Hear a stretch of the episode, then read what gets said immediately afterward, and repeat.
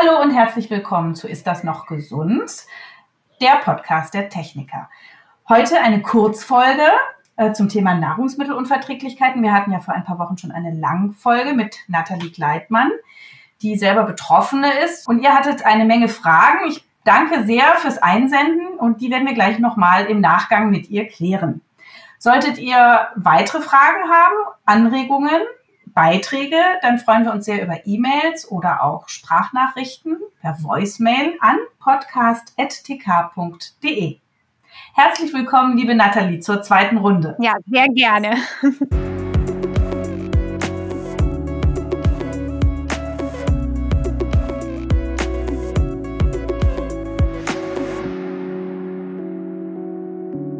Also gleich die erste Frage. Es gibt inzwischen so viele glutenfreie Angebote im Laden und im Restaurant.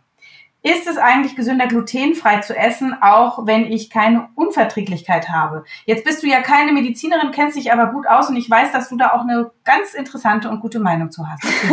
genau. Ich habe grundsätzlich eigentlich zu allem eine Meinung. und in dem Fall auch viele persönliche Erfahrungen, genau wie du sagst, nicht aus ärztlicher Sicht, aber aus persönlicher Sicht. Und was ich dazu mhm. schon mal so grundsätzlich sagen würde, ist, nein, es ist nicht ähm, grundsätzlich gesünder, sich glutenfrei zu ernähren, wenn man keine Unverträglichkeit hat.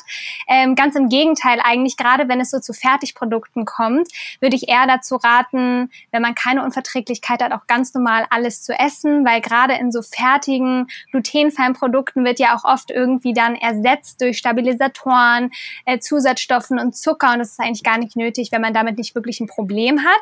Aber es gibt natürlich auch ganz tolle glutenfreie, gesunde Alternativen, wie zum Beispiel Pseudogetreide, also Hirse, äh, Buchweizen, ähm, Hafer Haferflocken, Quinoa, das sind alles ganz tolle glutenfreie Alternativen, die grundsätzlich auch gesünder sind, weil sie viele Ballaststoffe enthalten, äh, und einfach mm, vom Inhalt her viel mehr Nährwerte enthalten als jetzt Weizen zum Beispiel. Genau, und da kann ich an der Stelle aus meiner Sicht als Hautärztin noch ähm, ergänzen. Oft haben Patienten ja so chronische Entzündungen an der Haut und äh, fragen dann genau auch diese Frage, ist es für mich gesünder, den Weizen wegzulassen? Und ich sage ganz oft ja, aber besonders deshalb, weil der Weizen, wenn es jetzt kein Urweizen ist, ähm, ja quasi ein Kunstprodukt ist. Man hat durch Zucht ähm, ein natürliches Pestizid im Weizen hochgefahren und das nennt man Alpha-Amylase-Trypsin-Inhibitor, also ATI abgekürzt. Und das kann tatsächlich in unserem Darm so eine Art wie eine Biowaffe sein. Da ist die Wissenschaft noch nicht so ganz weit. Jedenfalls äh, zeigt sich dieses Industriebrot, das also auch viel zu schnell gegangen ist. Also statt dass es jetzt sozusagen in, in Ruhe stehen konnte, ne, über viele Stunden und durch Hefen äh, fermentiert wurde.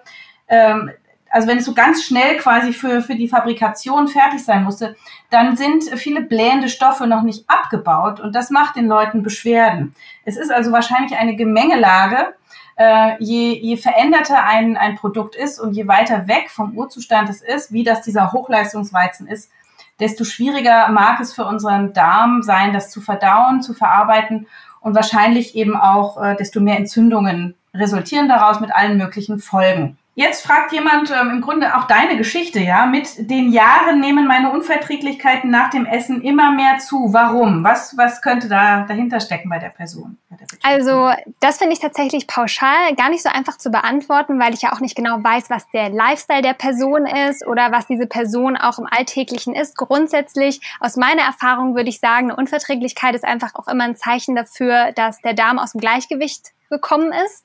Und wenn man sich nicht wirklich um die Darmgesundheit kümmert, können das, kann sich das natürlich auch verschlimmern, würde ich jetzt sagen. Und ähm, dann können natürlich auch mehr Unverträglichkeiten dazukommen.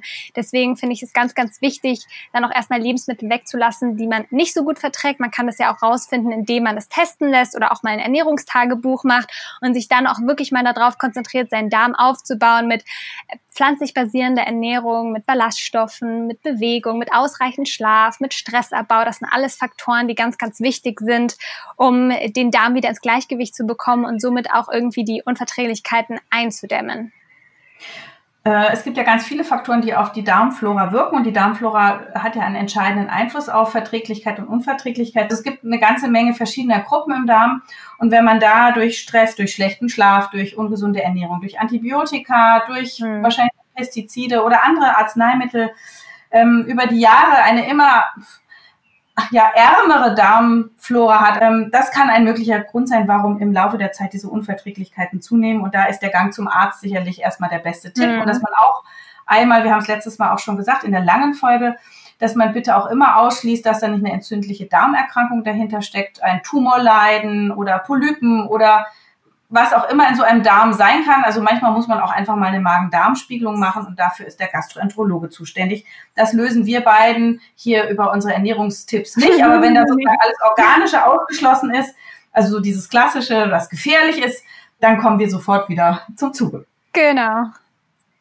Ich habe eine Fruchtzuckerunverträglichkeit und ich habe den Eindruck, dass inzwischen weitere Unverträglichkeiten dazugekommen sind. Was kann ich tun? Was hättest du an der Stelle getan?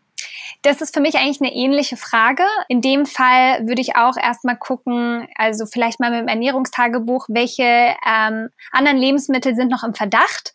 Und dann bin ich auch immer ein Fan davon, zum Arzt zu gehen und sich mal durchchecken zu lassen. Tatsächlich, was ich auch in dem Fall wichtig fände oder grundsätzlich auch wichtig fände, wäre auch mal ein großes Blutbild zu machen. Oft ist es ja auch so, dass einem wichtige Nährstoffe fehlen oder man vielleicht auch irgendwie durch, weil man Unverträglichkeiten hat und vielleicht in der Ernährung auch ein bisschen Anführungsstrichen eingeschränkt eingeschränkter ist, ähm, vielleicht eben einem auch wichtige Vitamine oder so fehlen. Das kann natürlich dann auch nochmal den Körper mehr aus dem Gleichgewicht bringen. Es ist ja auch so, also Fruchtzucker an sich ähm, kann der Darm auch nicht unendlich aufnehmen. Also wer zwei Gläser äh, Apfelsaft trinkt, der kriegt Blähung, weil das wird nicht alles auf einen Schlag in den Körper reintransportiert und fängt dann an zu gären und das macht Beschwerden. Also Fruchtzucker Unverträglichkeit im klassischen Sinne, also dass da irgendwas genetisch im Argen ist, ist ja extrem selten, sondern das sind in der Tat einfach Fehlernährung oder eben auch wieder Probleme mit der Darmflora, wo allerlei Dinge ein Problem sind und dann eben auch ein bisschen Fruchtzucker dann schon zur Überlastung führen kann. Nächste Frage. Ich habe im Internet Anbieter gefunden, die Unverträglichkeitstests für zu Hause anbieten.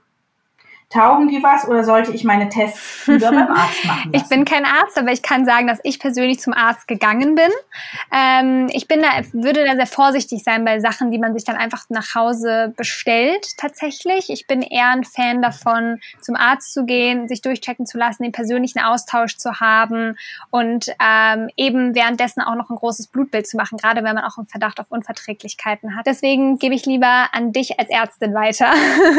Ja, genau. Also nachdem man den Magen-Darm-Trakt abgearbeitet hat und vielleicht im Blut geguckt hat, funktioniert die Leber, funktioniert die Bauchspeicheldrüse, ähm, habe ich guten Eisenhaushalt, arbeitet meine Schilddrüse und wie sieht's mit dem Vitamin B12 aus? Dann hat man schon ganz viel überprüft. Es gibt, das sind auch Dinge, die Krankenkassen in der Regel bei dem entsprechenden Verdacht äh, übernommen werden. Es gibt darüber hinaus Analysen, die Krankenkassen in der Regel nicht übernehmen. Das müssen Patienten dann selber machen. Das kann auch in Einzelfällen sinnvoll sein, aber auch das muss man dann mit dem Arzt seines Vertrauens besprechen. Ne? Also ob wirklich zum Beispiel die Aufnahme von Zink oder Vitamin D oder die ganzen B-Vitamine. Ne? Es gibt ja noch mehr als das B12 oder was auch immer, ob da noch irgendwas im Argen ist. Unverträglichkeitstests äh, im Internet finde ich problematisch, da gebe ich dir recht. Äh, wir haben da keine Aussagen über die Qualität und vor allem, es muss ja auch eingeordnet werden. Ne? Stell dir vor, da kommt irgendwas raus und dann habe ich tausend Fragen und keiner hilft mir da weiter. Und dann muss man zum Arzt gehen und das womöglich wieder erneuern. Und es gibt ja äh, verschiedene Tests. Wir haben ja auch gesprochen, es gibt äh, Verdauungsprobleme, es gibt richtige Unverträglichkeiten, es gibt Allergien, es gibt Enzymschwächen, Laktoseintoleranz. Ne? ob das dann krankhaft ist jedes Mal oder vielleicht sogar im Normbereich, all das muss man, finde ich, ähm, ärztlich begleiten lassen.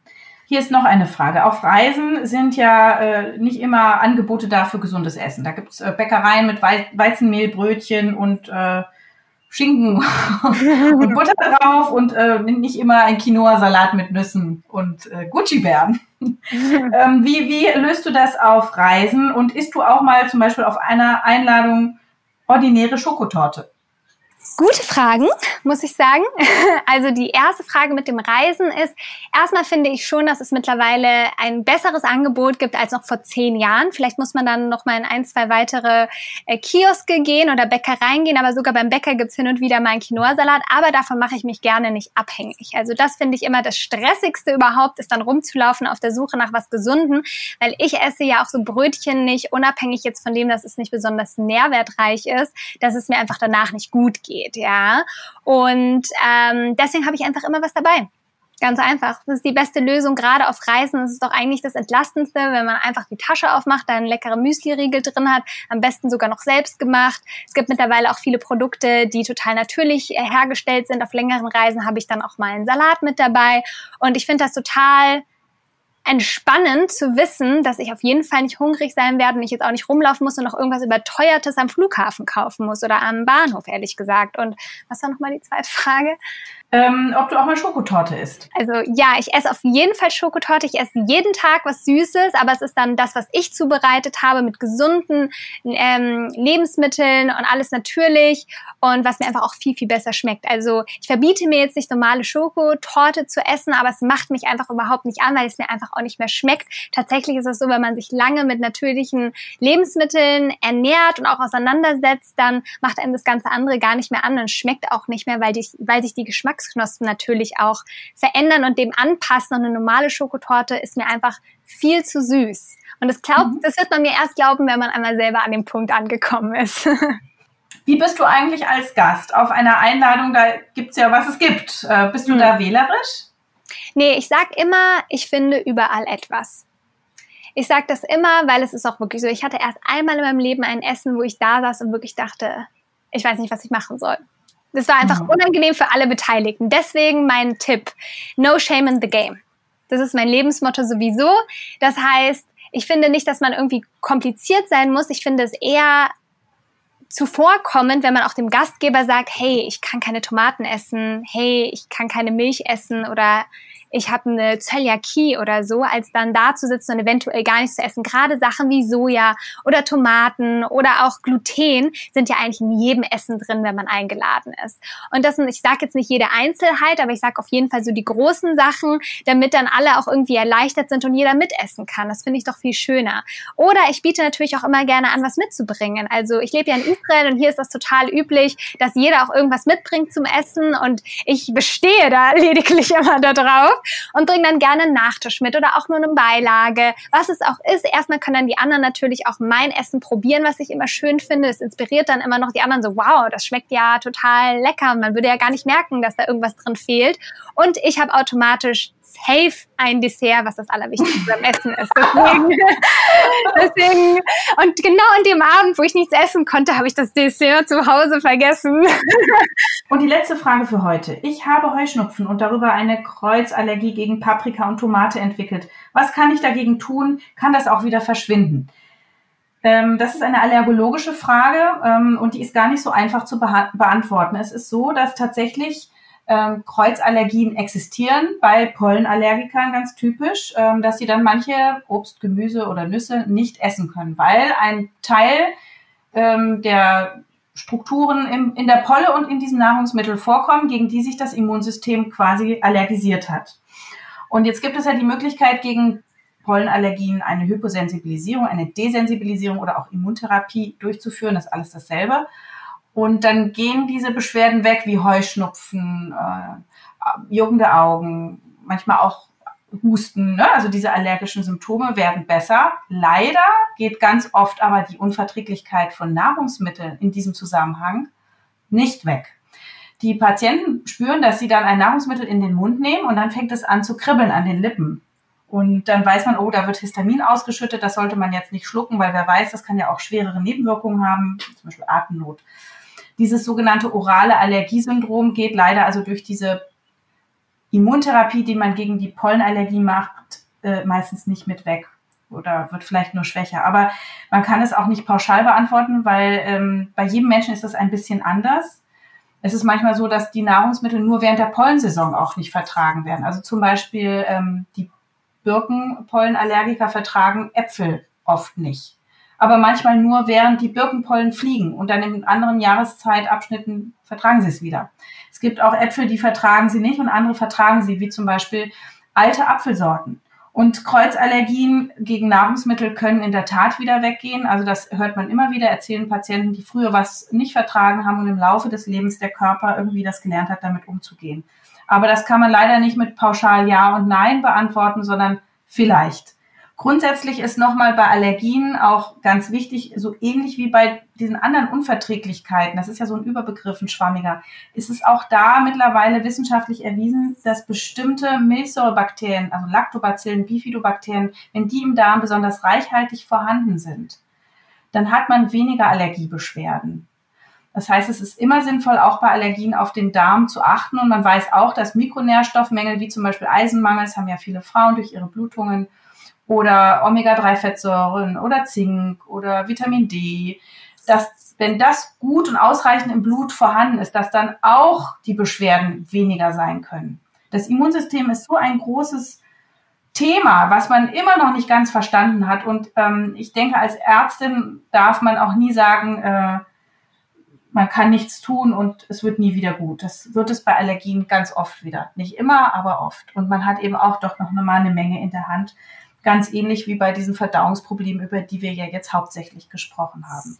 Da am besten einfach mal zum Allergologen gehen. Das sind verschiedene Fachrichtungen, die sich kümmern. Das kann ein HNO-Arzt sein, ein Hautarzt sein, ein Lungenarzt sein. Also viele Ärzte haben diese Zusatzbezeichnung und die können sich dann im Detail damit beschäftigen. Und das wäre jetzt mein Tipp für diese betroffene Person.